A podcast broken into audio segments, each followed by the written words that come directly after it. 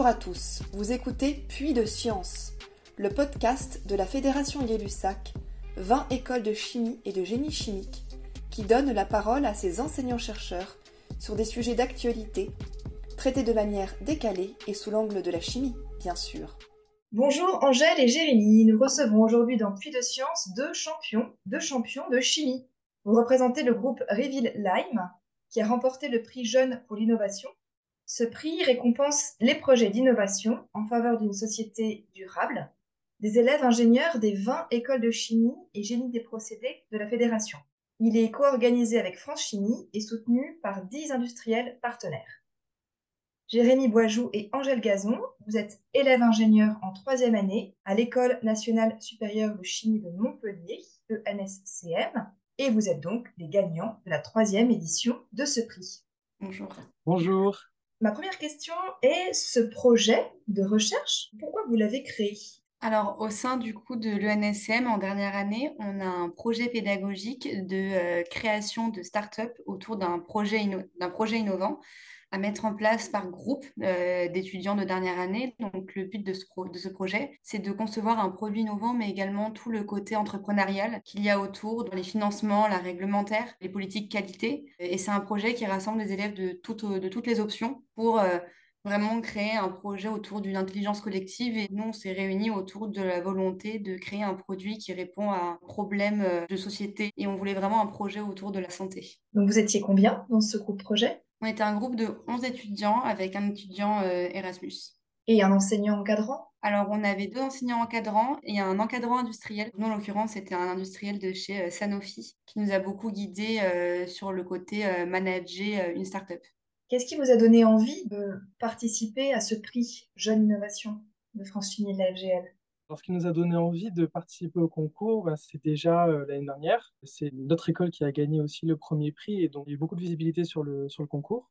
Donc en fait, ça a énormément intéressé euh, les étudiants de l'année d'avant, donc notre année, pour participer. Et donc on s'est dit euh, qu'on allait pouvoir participer, notre groupe. Il y avait d'autres groupes aussi qui ont participé et qui ont eu d'autres très bonnes places aussi. Donc ça s'est fait à la suite de la fin du projet en février. Donc on a préparé le dossier et on a tout envoyé euh, à France Chimie.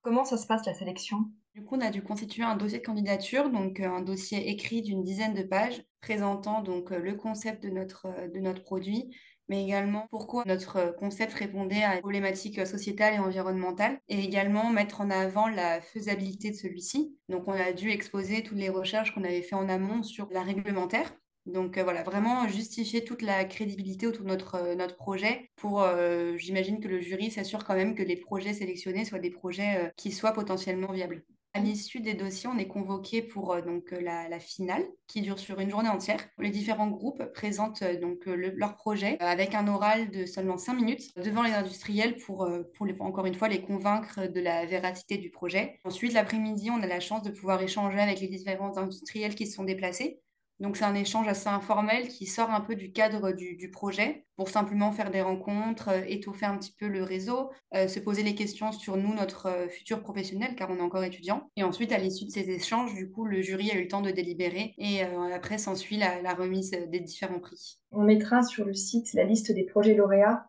Jérémy, de quoi parle votre projet? Quel est le sujet de Reveal Live?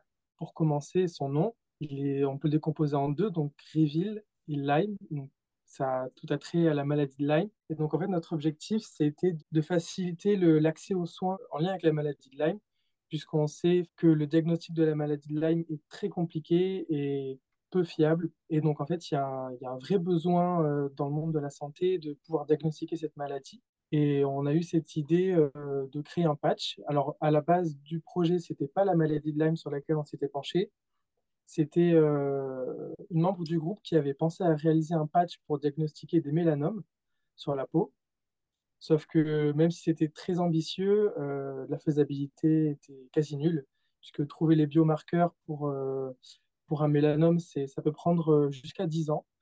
Donc ça rentrait pas du tout dans l'échelle de temps qui nous était consacrée. Après avoir parlé avec nos tuteurs de l'école, on a pensé à la maladie de Lyme. Comment vous avez utilisé la chimie? Pour créer ce patch pour créer ce patch, le, côté chimie ici, déjà, il y, a le, il y a tout le côté santé, mais il y a aussi tout le côté action du patch, c'est-à-dire qu'il va être divisé en plusieurs couches. Chaque couche va avoir une fonctionnalité précise. Et donc, il y a toute une recherche de quel matériau utiliser, quelles vont être ses propriétés pour, euh, par exemple, la migration euh, des anticorps, la migration du fluide interstitiel. Donc, c'est toute cette chimie de compatibilité des matériaux et des agents cutanés euh, qui a été mis à l'œuvre. Concrètement, c'est un patch qui est utilisé quand on a été piqué par une tique. Donc, on pose le patch à l'endroit où on a été piqué, après avoir retiré le tic, hein, quand même, j'imagine.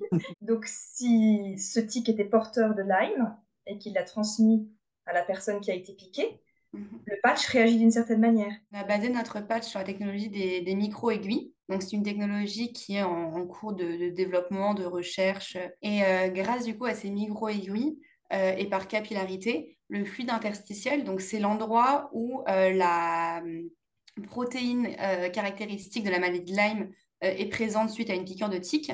Donc le fluide interstitiel est chargé en, cette, en cet agent pathogène.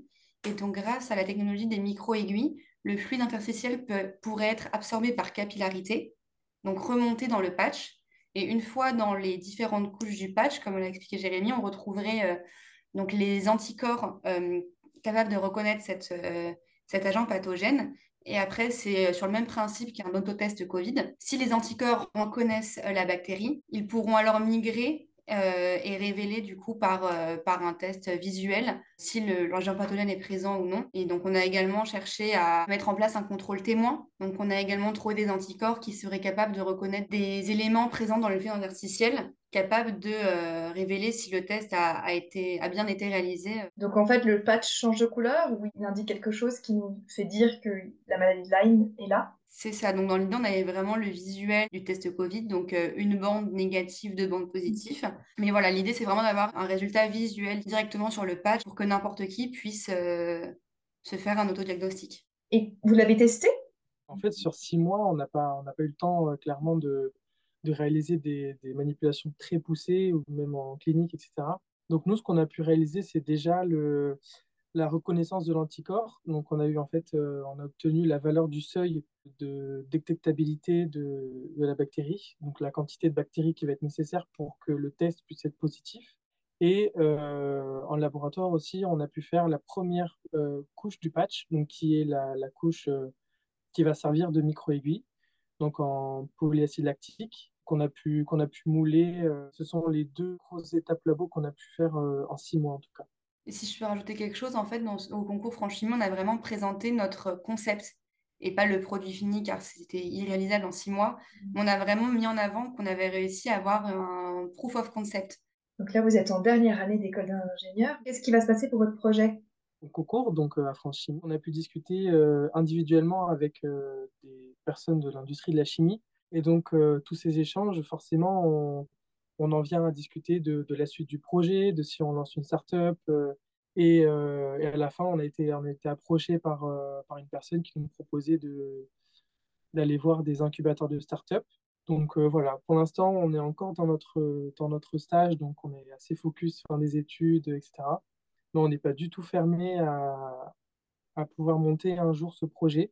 On n'a pas encore peut-être parlé, mais euh, ce projet, il rentre fortement dans ce qui est les démarches RSE. En quoi est-ce qu'il rentre dans les démarches RSE donc du coup, RSE, c'est beaucoup environnement, mais ce que les gens oublient, c'est qu'il y a beaucoup le côté enjeu euh, sociétal. Et nous, notre, euh, notre projet, il répond vraiment à un besoin d'accompagnement dans un parcours de soins on a reçu beaucoup de témoignages de personnes atteintes de la maladie de Lyme qui ont eu un parcours de soins et de diagnostic très compliqué, très complexe, qui leur ont fait perdre beaucoup de temps, beaucoup d'énergie. Donc voilà, notre projet, il répond vraiment à ce besoin euh, d'accompagnement et de facilitation d'accès aux soins au plus grand nombre. Évidemment, tout le projet, pour le point de vue environnement, on s'est renseigné sur les différents industriels que l'on pourrait contacter pour euh, soit les, achats de matières premières, soit la sous-traitance. On a vraiment pensé le projet dans une philosophie euh, production locale pour minimiser l'impact euh, écologique de la conception du projet, euh, parce que concevoir un projet euh, comme ça médical, accès santé, forcément on utilise des matériaux qui sont un petit peu polluants. donc voilà, notre politique, c'est vraiment de limiter au maximum l'impact que peut avoir le, projet en répondant justement à ce problème, à ce problème sociétal. Si je pouvais compléter par rapport aux aspects sociétaux, c'est qu'en fait, le diagnostic actuel de la maladie de Lyme, c'est donc par sérologie. Mmh. Et la sérologie, elle est très peu efficace puisque la quantité d'agents microbiens dans le, dans le corps est très faible pour être détectée en sérologie. Alors que l'avantage du patch en cutané, c'est que dans les premiers stades de la piqûre, en fait, le, la, bactérie va être en forte concentration dans la peau au niveau de la piqûre et donc va exprimer aussi fortement euh, les bactéries qui vont nous permettre de reconnaître euh, l'agent. Et c'est euh, dans le but d'être vraiment dans la précocité du diagnostic, c'est-à-dire tellement en amont de l'infection qu'au final, tout ce qui va être le parcours de soins par, par antibio va, euh, va être euh, simplifié, ça va être euh, plus rapide, les, les patients ne vont pas avoir cette, cette peur d'être infectés, etc. Merci beaucoup. Bravo pour votre sujet de recherche, bravo d'avoir gagné ce prix. Merci beaucoup. Merci. Et voilà, belle suite à vous après à la sortie de votre école et pour votre projet aussi. Merci Angèle et Jérémy. Merci beaucoup. Merci d'avoir écouté notre podcast. Suivez la Fédération Gay-Lussac sur les réseaux sociaux et retrouvez tous nos podcasts sur YouTube et sur les plateformes d'écoute. À bientôt!